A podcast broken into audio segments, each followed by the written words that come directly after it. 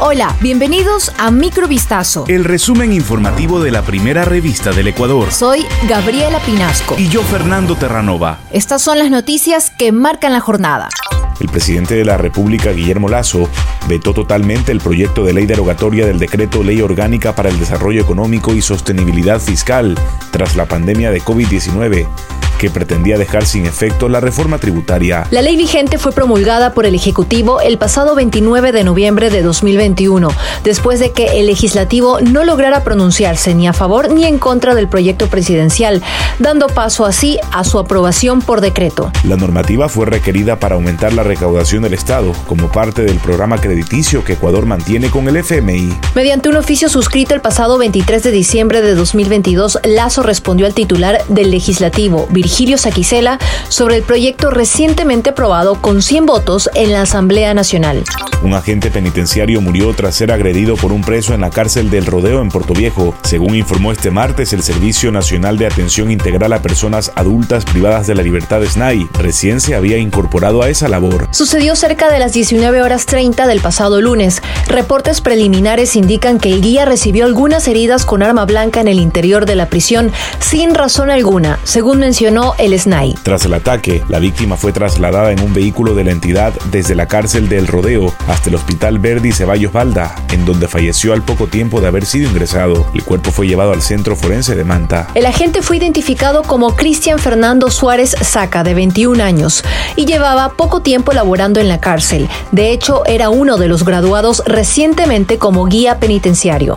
En la mañana del 24 de diciembre se registró un accidente de tránsito en la vía Guayaquil El Triunfo. Un bus interprovincial perdió pista y se volcó, lo que provocó la muerte de dos personas y al menos tres heridos. El incidente se registró a 10 kilómetros del puente Payo. Los fallecidos son Julio Cruz, profesor del Instituto Superior de Televisión de Guayaquil ITV, de 28 años, y Gabriela Ordóñez, exalumna de la institución, de 21 años. La mañana de este martes se registró otro accidente en la vía El Carmen Chone. Se trató de un bus de transporte interprovincial de la Cooperativa Santo Domingo, que cubría la ruta Santo Domingo, El Carmen, Flavio Alfaro, Convento. Al momento se registran tres fallecidos, entre ellos un menor de edad y más de 20 personas heridas que reciben atención médica. Un bebé de tres meses llamado Liam había sido reportado como desaparecido el pasado domingo 25 de diciembre en la ciudad de Quinindé, ubicada en Esmeraldas. Al día siguiente la policía lo pudo localizar y detener a sus captores. El incidente se produjo cuando una mujer y su hija de 10 años se acercaron a una mujer que cargaba a su bebé mientras desayunaba para ofrecerle ropa americana a crédito. La madre del infante accedió y juntas se trasladaron hasta un hotel donde aparentemente se encontraban hospedadas para que se viera la mercadería. Luego se dirigieron a un almacén de ropa donde la madre del niño entró a un vestidor a probarse un pantalón. Las mujeres le dijeron que verían al bebé mientras ella se medía la prenda, pero cuando salió no las encontró ni a ellas ni a su hijo. Lea más detalles en vistazo.com.